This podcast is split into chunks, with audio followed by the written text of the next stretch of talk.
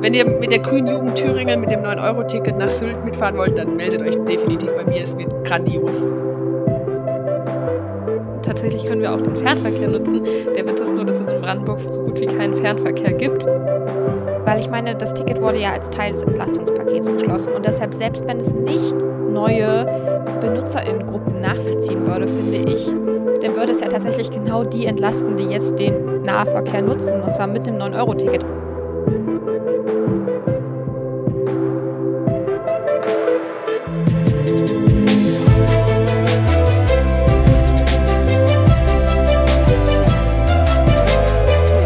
Lasst uns mal machen. Der Politik-Podcast aus Brandenburg, Sachsen und Thüringen. Mit Ricarda Buttke, Lucy Hammeke und Laura Wahl. Über das Leben als junge Frauen in der Politik, den aktuellen Geschehen in den Landtagen und allem, was sonst anliegt. Hallo und herzlich willkommen bei einer neuen Folge von Lass uns mal machen, unserem äh, Podcast, also von Laura, Ricarda und mir. Und tatsächlich sitzen wir heute auch wieder zu dritt ähm, und freuen uns sehr, uns zu sehen per Video. Freuen uns sehr, uns zu hören und freuen uns sehr, dass ihr uns wieder hört. Ich würde sagen, äh, sehr gute Voraussetzungen für den Start dieses Podcasts. Und bevor wir einsteigen wollen in unser richtiges Thema und ja, wir waren uns gar nicht so sehr sicher. Es ist anscheinend schon eines der meistdiskutiertesten Entscheidungen der Bundesregierung in den, in den letzten Wochen gewesen. Äh, vielleicht auch eine der populärsten Entscheidungen der Bundesregierung. Ähm, aber ihr könnt ja schon mal überlegen, worum es geht. Wollte ich Laura und Ricarda fragen, was es eigentlich gerade so Aktuelles gibt bei Ihnen im Landtag, weil das ist ja tatsächlich auch für mich immer sehr spannend. Deshalb vielleicht, Laura, äh, fang du an. Im Thüringer Landtag, was äh, beschäftigt euch, was beschäftigt dich gerade? Ja, hallo an unsere ZuhörerInnen. Schön, dass ihr wieder dabei seid. Uns äh, beschäftigt als Fraktion nach wie vor, seit Corona tut es das eigentlich sehr intensiv, das Thema häusliche Gewalt, ähm, weil wir ja alle wissen und es leider auch in den Zahlen ablesen können, dass Corona da nochmal zu einer Verschärfung der Situation geführt hat, in einer Lage, wo die Zahlen von häuslicher Gewalt eigentlich sowieso schon viel zu hoch und untolerierbar sind. Äh, wir hatten deswegen als Grüne Landtagsfraktion vor kurzem nochmal einen Kongress organisiert, wo wir Fachkräfte aus den Frauenhäusern eingeladen haben, ähm, die Landesarbeitsgemeinschaft, Frauenhäuser, Polizei, ganz viele Menschen und Institutionen, die eben damit zu tun haben, auch einfach Interessierte. Und gemeinsam haben wir anhand eines Maßnahmepapiers diskutiert, das wir als Fraktion äh, verfasst hatten, was muss im Bereich häusliche Gewalt geschehen, um das effektiv bekämpfen zu können. Tatsächlich haben wir da, glaube ich, nochmal viele Themen und Maßnahmen gesammelt, die den äh, ExpertInnen schon ganz lange bekannt sind und wo eigentlich seit 20 Jahren klar ist, was sich da ändern muss. Aber das Ziel des Kongresses war eben, all diese Maßnahmen einmal zu bündeln. Wir wollen jetzt als Fraktion auch Player identifizieren, wer was umsetzen muss. Also wo muss die Polizei vielleicht Prozesse verändern? Äh, wo brauchst möglicherweise Gesetzesänderungen, um zum Beispiel Frauenhäuser besser finanzieren zu können. All solche Sachen, die wollen wir uns jetzt nochmal ähm, zusammensuchen, aufschreiben und dann da auch einige Dinge in die Umsetzung geben, damit wirklich in den nächsten Jahren sich in diesem Bereich häusliche Gewalt grundlegend was ändert und vor allem, dass Betroffene von häuslicher Gewalt sich sicher sein können, sie werden von den staatlichen Institutionen nicht allein gelassen, wie das leider viel zu oft der Fall ist, sondern sie bekommen Unterstützung und können sich sicher sein, dass TäterInnen auch zur Verantwortung gezogen werden. Ja, ich ähm, fand das sehr spannend. Ich habe das tatsächlich bei dir auf Social Media verfolgt, euren Kongress.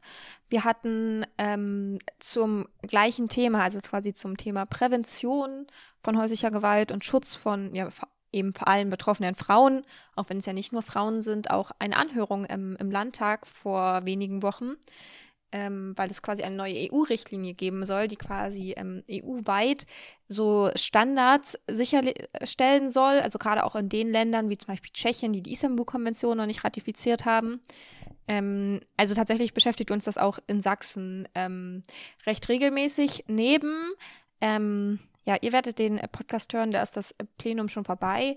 Ähm, aber ein Thema, was uns tatsächlich auch momentan und auch zu Recht äh, sehr beschäftigt, ist natürlich das ganze Thema steigende Preise. Natürlich allen voran irgendwie Energiepreise sind, sind in aller Munde, ähm, aber eben auch nicht nur. Ähm, und das ist tatsächlich bei uns auch ähm, immer wieder und auch zu Recht ähm, im ja, Thema bei uns im Landtag als so das zweite große Thema, also das ne, auch sehr allumfassende Thema.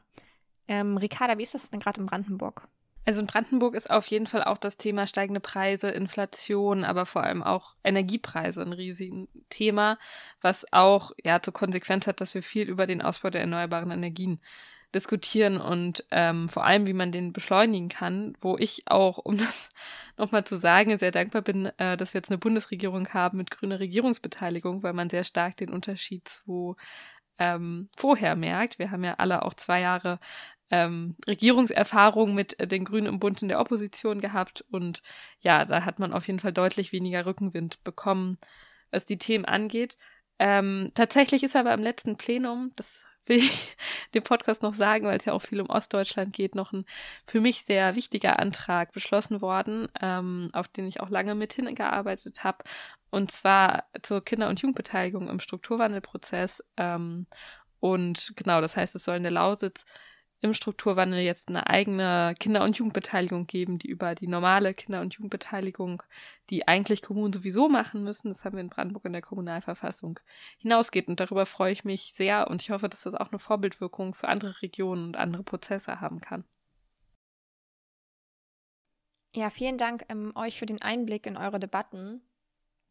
Ähm, Gerade das Thema Jugendbeteiligung ist ja auch sowas, was ähm, dich und mich, Ricarda, immer mal wieder beschäftigt, wenn wir unterwegs sind ähm, in der Lausitz, um, gerade eben in einem der Struktur, in einem der Strukturwandelregionen.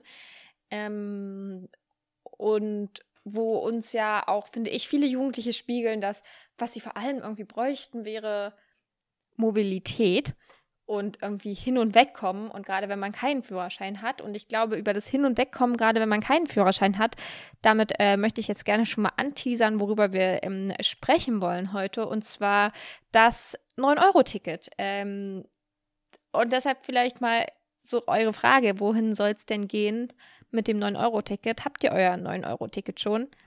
Ich muss sagen, ich habe meins ja schon und ich freue mich schon drauf. Ich habe meins tatsächlich auch schon. Ich brauche eigentlich gar nicht unbedingt eins, weil wir als Abgeordnete in Thüringen ja auch den Nahverkehr ähm, überall nutzen dürfen. Aber wir haben einerseits ein Reel gedreht, ähm, wofür ich das am Automaten gezogen habe, um das einmal zu zeigen. Und mir war auch ab Anfang an klar, ich will mir dieses Ticket einfach kaufen, um so ein bisschen äh, Druck zu machen, weil ich glaube, dass jedes verkaufte 9-Euro-Ticket der Bundesregierung zeigen wird, es gibt ganz, ganz viele Menschen, die finden das total klasse und die wollen ein gutes, kostengünstiges Angebot im ÖPNV.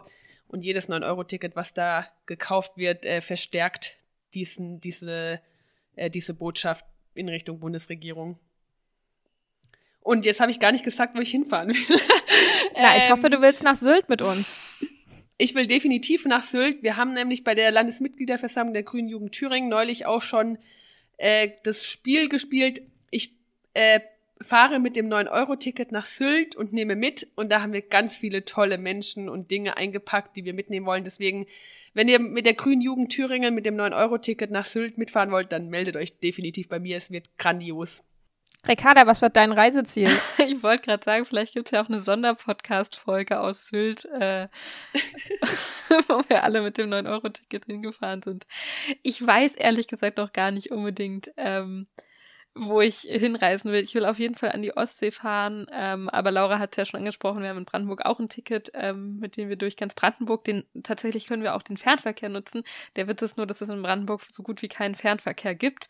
Ähm, deswegen kann ich den Nahverkehr in Brandenburg bisher auch schon recht kostengünstig nutzen, aber ich ähm, ja, freue mich sehr auf das 9-Euro-Ticket, nicht nur also ich sag mal, nicht weil ich es nutzen kann, sondern ich habe sehr viele Freunde, die in verschiedensten Regionen studieren und die haben alle schon angekündigt, mich zu besuchen.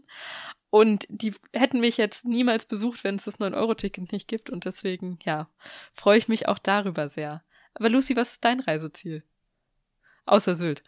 Ähm, außer Sylt natürlich. Ähm, naja, ich freue mich einerseits, dass wir ja damit auch so ÖPNV nutzen können, also auch gerade Straßenbahnen und Busse, so riesiger Pluspunkt.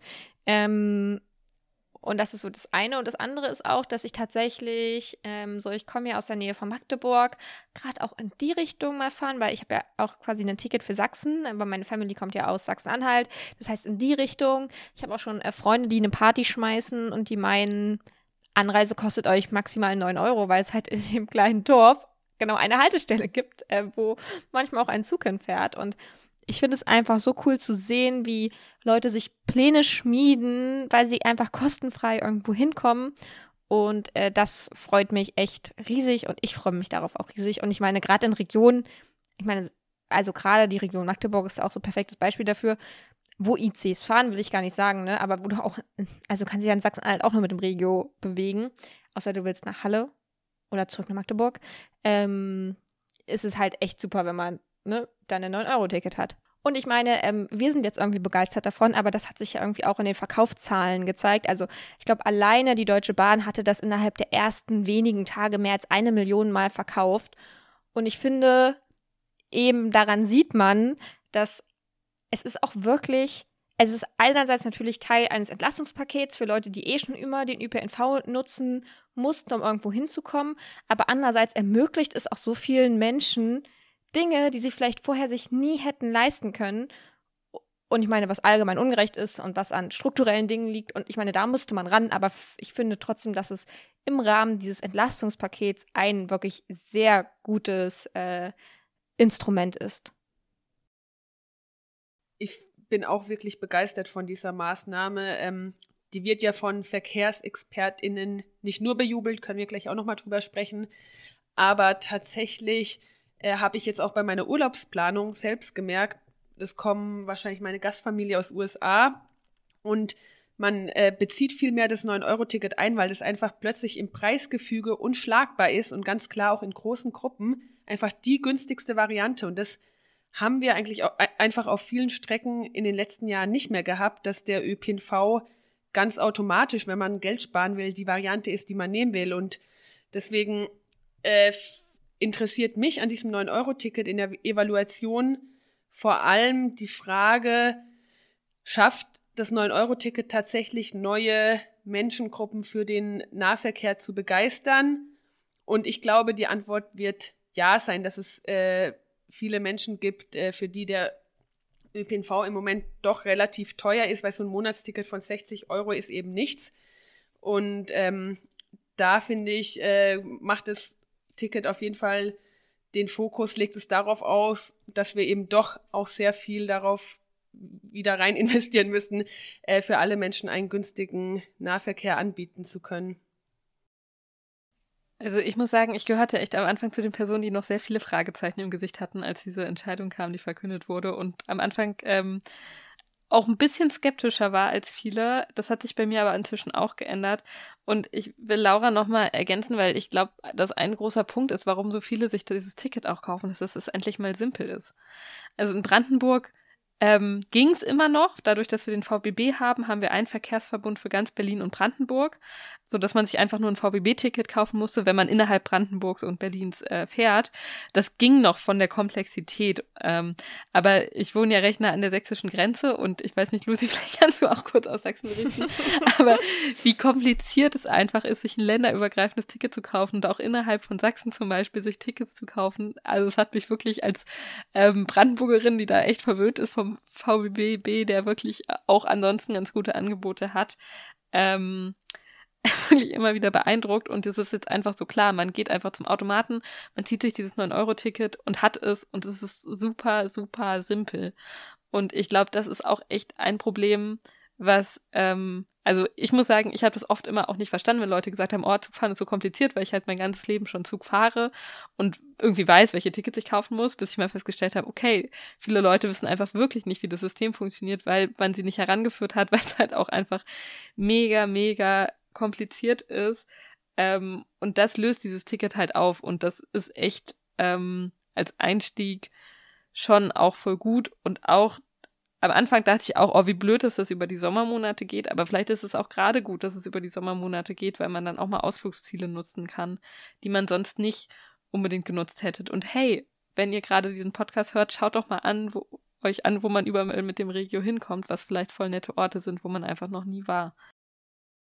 Das und ich würde vielleicht auch nochmal ergänzen, dass ich finde, weil ich meine, das Ticket wurde ja als Teil des Entlastungspakets beschlossen und deshalb, selbst wenn es nicht neue BenutzerInnen-Gruppen nach sich ziehen würde, finde ich, dann würde es ja tatsächlich genau die entlasten, die jetzt den Nahverkehr nutzen, und zwar mit einem 9-Euro-Ticket, weil es kriegen ja auch die quasi das rückerstattet, ähm, quasi das Geld, was sie jetzt ansonsten schon für ein Monatsticket bezahlt hätten.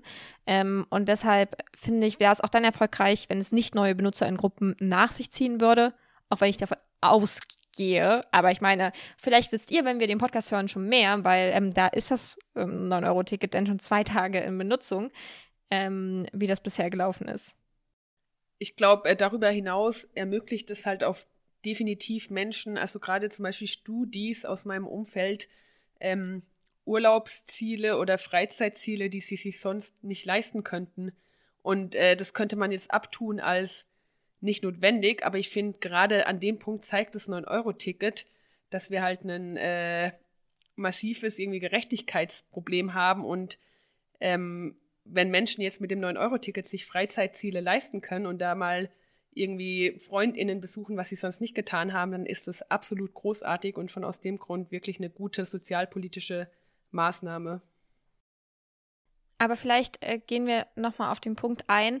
Ricarda, du meintest, du warst am Anfang jemand mit Fragezeichen im Gesicht. Auch Laura hat schon gesagt, dass es äh, VerkehrsexpertInnen gibt, die das auch kritisch sehen aus verschiedenen Punkten. Und wir sind jetzt irgendwie sehr begeistert. Aber es gibt ja auch Kritik daran. Ähm, und vielleicht könnt ihr da mal so ein bisschen berichten, was vielleicht auch eure Fragezeichen waren oder wo ihr die Kritik gehört habt und hier wiedergeben wollt. Also ich finde, es gibt vor allem so zwei äh, Kritikstränge der eine ist lustig, weil den vor allem bei uns die CDU anbringt, die ab Anfang an rumgemeckert hat, das 9-Euro-Ticket würde für Menschen im ländlichen Raum gar nichts bringen. Und ja, das stimmt, wenn kein Bus fährt, dann äh, hilft einem das 9-Euro-Ticket leider wenig. Äh, ich finde aber trotzdem, äh, sollten auch solche Menschen das 9-Euro-Ticket durchaus unterstützen, weil es hoffentlich so eine politische Schlagkraft entfaltet, dass es eben als äh, Fazit davon der ÖPNV endlich überall in ganz Deutschland ausgebaut wird. Und die zweite Kritik der CDU kann ich vor allem nicht nachvollziehen, weil sie halt dann immer wieder sagen, die Infrastruktur im ländlichen Raum fehle und gerade Schienennetz wäre doch überall nicht vorhanden. Ähm, und es sind so Krokodilstränen, weil die CDU hat leider die letzten äh, 16 Jahre das Verkehrsministerium gestellt, eben nicht die Schieneninfrastruktur überall ausgebaut. Und jetzt sieht man eben, dass das ein Problem ist, weil nicht alle Menschen ein ähm, gutes Bahnnetz oder ein gutes Busnetz äh, vor der Tür haben. Aber auch da sage ich, natürlich ist seit Jahren klar, es muss mehr Geld in die Infrastruktur fließen. Das ist bisher nie passiert. Und ja, das 9-Euro-Ticket kostet auch diese 2,5 Milliarden. Das hätte man auch in die Infrastruktur machen können. Ich glaube, wenn das dafür aber der Auftakt dieser Bundesregierung ist, wirklich in gute Verkehrsinfrastruktur für alle Menschen zu investieren, dann erreicht es sein Ziel und darauf aufbauend muss, müssen jetzt in die nächsten Jahre, muss eigentlich so ein Milliardenpaket für die Schiene zusammengeschnürt werden, um eben das Fernziel auch zu haben, dass dann alle Menschen irgendwann eine gute Verbindung vor der Tür haben. Sorry, ich war gerade mega abgelenkt, weil bei mir fängt gerade voll an zu hageln. Ähm, aber genau, ich wollte auch noch mal kurz auf die Kritik eingehen. Eine Kritik, die bei uns auch ganz viel kommt, ist ähm, zusätzlich zu dem, was Laura gesagt hatte, dass ähm, die Infrastruktur halt, also auch auf den Strecken, die da sind, lange, lange nicht reichen wird, dass die Züge einfach sehr, sehr voll sein werden, wo ich mir denke, hallo Leute, also wir haben in Brandenburg schon mega lange das Problem, dass die Züge einfach sehr voll sind. Und sowohl die Züge für Pendlerinnen und Pendler ähm, als auch die Züge, die hoch an die Ostseeküste fahren, also von Berlin sozusagen nur durch Brandenburg durch, fahren halt einfach super viele Berlinerinnen und Berliner zum Beispiel. Ähm, und genau, das ist einfach kein neues Problem. Und da sind auch schon in den letzten Jahren Leute nicht mehr mit den Zügen mitgekommen, weil sie einfach so voll waren. Und jetzt wird es diesen Sommer wahrscheinlich aufs 9-Euro-Ticket geschoben werden. Und die letzten Jahre hat sich aber niemand dafür interessiert. Und das, ähm, ja, ärgert mich persönlich so ein bisschen. Ähm, genau, und aber halt auch das Problem, ich weiß nicht, wie das in Sachsen und in Thüringen ist, aber in Brandenburg gab es kaum Möglichkeiten, den Nahverkehr überhaupt aufzustocken für den Zeitraum. Also wir schicken eine Regionalexpresslinie häufiger, nee, nicht häufiger, sondern mit mehr ähm, mit mehr Wägen, in dem einfach noch ein zweiter Zug quasi rangehängt wird. Aber wir haben meistens so Züge, die komplett sind quasi, so dass wir keine zusätzlichen Wägen, äh, Wagen, Wägen, was ist denn die korrekte Mehrzahl? Ich weiß das gerade nicht. Ähm, aber genau, sind halt quasi immer Züge im Ganzen oder die Bahnsteige sind so lang, äh, so kurz, dass man nicht längere Züge lang schicken kann. Ähm, und wir haben halt auch ein krasses Fachkräfteproblem. Also wir haben sowohl nicht das Personal als auch nicht mehr Züge, um mehr Züge zu schicken, von der Schieneninfrastruktur jetzt mal ähm, losgelöst. Also selbst wenn die Schieneninfrastruktur da wäre. Ähm, sodass, ja, dass ich die Hoffnung habe, dass das 9-Euro-Ticket dazu vielleicht auch führt, dass wir grundsätzlich mal eine Debatte führen, wie schaffen wir es, da einfach langfristig sinnvoll aufzustocken und nicht ähm, dann nur so ja, hauruckartig jetzt mal für ein paar Monate, sondern irgendwie zu schauen, was sind wirklich die langfristigen Bedarfe, wo muss man ähm, investieren. Und ich hoffe, dass wir diese Debatte jetzt davon ähm, ja ein bisschen intensiver führen können. Also ich kann auch die Befürchtung, sage ich mal, nachvollziehen, dass es sehr volle Züge gibt und es Menschen abschrecken könnte. Aber ich habe auch einfach die Hoffnung, dass die regelmäßigen PendlerInnen, aber auch das Personal da eine gewisse Art von Verständnis aufbringt, weil äh, sie wissen, dass es eigentlich dem ÖPNV als Ganzes was Gutes tut, dieses 9-Euro-Ticket. Und so muss man das sehen. Und wenn das jetzt uns in den nächsten drei Monaten an der einen oder anderen Stelle vor Herausforderungen stellt, weil in Anführungszeichen zu viele Menschen da sind, dann ist es ein Luxusproblem, ähm, was wir weiter also was wir äh, dann bearbeiten müssen.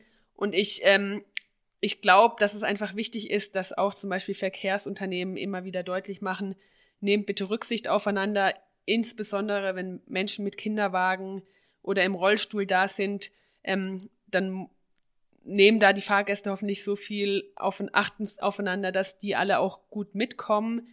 Ähm, aber insgesamt ist ja eigentlich das, was wir uns wünschen, volle Busse und Züge in Deutschland und mir fallen viel, viel mehr Strecken ein, wo Busse immer komplett leer durchs Land fahren, wo dann auch niemand äh, mit zufrieden ist. Deswegen bin ich äh, sehr gespannt, ob das 9-Euro-Ticket vielleicht auch dazu führt, dass solche Buslinien und Bahnstrecken dann auch mal ähm, durchschnittlich gut gefüllt sind, was dem ÖPNV-System als Ganzes sehr gut täte.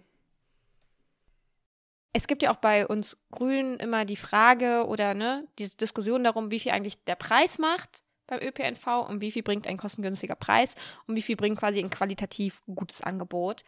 Ähm, und deshalb wir ja auch in der Partei immer so Diskussionen über dieses 365-Euro-Ticket haben. Aber ich glaube auch das, was Ricarda gesagt hat, es kommt halt auch echt darauf an, dass es simpel und unkompliziert ist.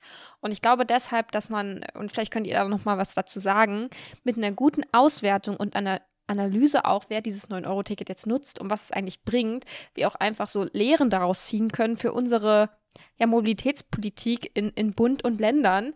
Weil, was ihr gerade gesagt habt, das sind ja, also es sind ja alles Probleme, die gibt es jetzt mit dem 9-Euro-Ticket, aber die gab es vorher auch. Also ich muss sagen, ich war bisher immer so eine Verfechterin dieser ähm, Strategie, erst muss das Angebot ausgebaut werden und dann können wir am Preis was schrauben. Ich merke jetzt gerade, dass wenn wir wirklich Mobilitätswende in dem Sinne gestalten wollen, dass wirklich viele Menschen auf den ÖPNV umsteigen, ich glaube, der Preis da schon ein unschlagbares Argument bietet. Deswegen äh, finde ich, muss es auf jeden Fall irgendwie drüber nachgedacht werden, wie man das fortführen kann. Äh, ich zum Beispiel, also für unsere Landesdelegiertenkonferenz in Thüringen jetzt in der Partei haben wir den Vorschlag gemacht, dass wir das 9-Euro-Ticket als einen ersten Schritt für junge Menschen verstetigen. Oder von mir aus könnte man ja auch über ein 20-Euro-Ticket oder keine Ahnung, irgendwie sowas in der Art, aber simpel, kostengünstig ähm, nachdenken und dass man dann vielleicht einen Stufenplan macht, für welche Gruppen das machbar ist. Ähm, weil auch wenn man sieht, wofür jetzt alles in den letzten Monaten Geld da gewesen ist, unter anderem zum Beispiel diesen klimaschädlichen Tankrabatt, der jetzt gerade an den Tankstellen eigentlich gar nicht dazu führt, dass es günstiger wird, sondern wo wir unser Steuergeld direkt mehr oder weniger in die Taschen von Mineralölkonzernen äh, reinleiten. Also sprich, ich will sagen, es, ähm, ich glaube, wenn Deutschland wollte, könnte man sich ein kostengünstiges Nahverkehrsticket für ganz Deutschland leisten. Und äh, das Geld wäre da und man muss es aber politisch wollen. Und deswegen ist ab jetzt tatsächlich mein Ansatzpunkt. Äh, wir brauchen ein gutes Angebot, das muss ausgebaut werden, dafür muss staatliches Geld in die Hand genommen werden, aber wir müssen und können auch gleichzeitig die, die äh, Preise senken. Und dann ist der ÖPNV einfach eine unschlagbare, coole, umweltfreundliche, angenehme Alternative zum eigenen Auto. Aber ich glaube, wir sind halt zum Teil echt auch noch von dem Punkt, den du gerade beschrieben hast, entfernt. Also in Brandenburg wird gerade der Nahverkehrsplan überarbeitet, ähm, der dann wieder für fünf Jahre ab dem nächsten Jahr gilt. Und da sind jetzt zum Beispiel Strecken rausgefallen. Also es wurden zwei kleine Bahnlinien in der Prignitz, die auch, ja, also wirklich sehr kleine Bahnlinien sollen nicht weitergeführt werden und vor allem auch eine ähm, Strecke in der Uckermark, für die gibt es einen Probebetrieb seit zwei Jahren, glaube ich, oder drei Jahren. Ähm, da soll der Probebetrieb beendet werden und halt als nicht erfolgreich erklärt werden. Aber der Probebetrieb funktionierte halt aus meiner Sicht nicht so richtig, weil er war nicht ins sonstige ähm, Netz eingetaktet und er war in den Apps gar nicht abrufbar. So dass man ja sich aus meiner Sicht gar nicht wundern braucht, wenn man dann nicht, ich glaube 200 Fahrgäste am Tag war die Zielzahl, man hat nur 100 Fahrgäste erreicht und es waren jetzt zwei Jahre Corona und ich, genau, und ich glaube, wir müssen dann halt aus solchen Situationen nicht die Schlussfolgerung ziehen von, okay, anscheinend wird die Strecke nicht angenommen, deswegen fährt damit niemand, sondern die Strecke war nicht attraktiv genug, weil es gibt ein Fahrgästepotenzial, aber man konnte es halt mit einem Zwei-Stunden-Takt, der nicht an sonstige Verkehrssysteme angeschlossen, also nicht an sonstige, ähm, ja, an den sonstigen Takt angeschlossen ist, einfach nicht abrufen. Und genau, also von daher, dazu gibt es gerade eine Online-Beteiligung.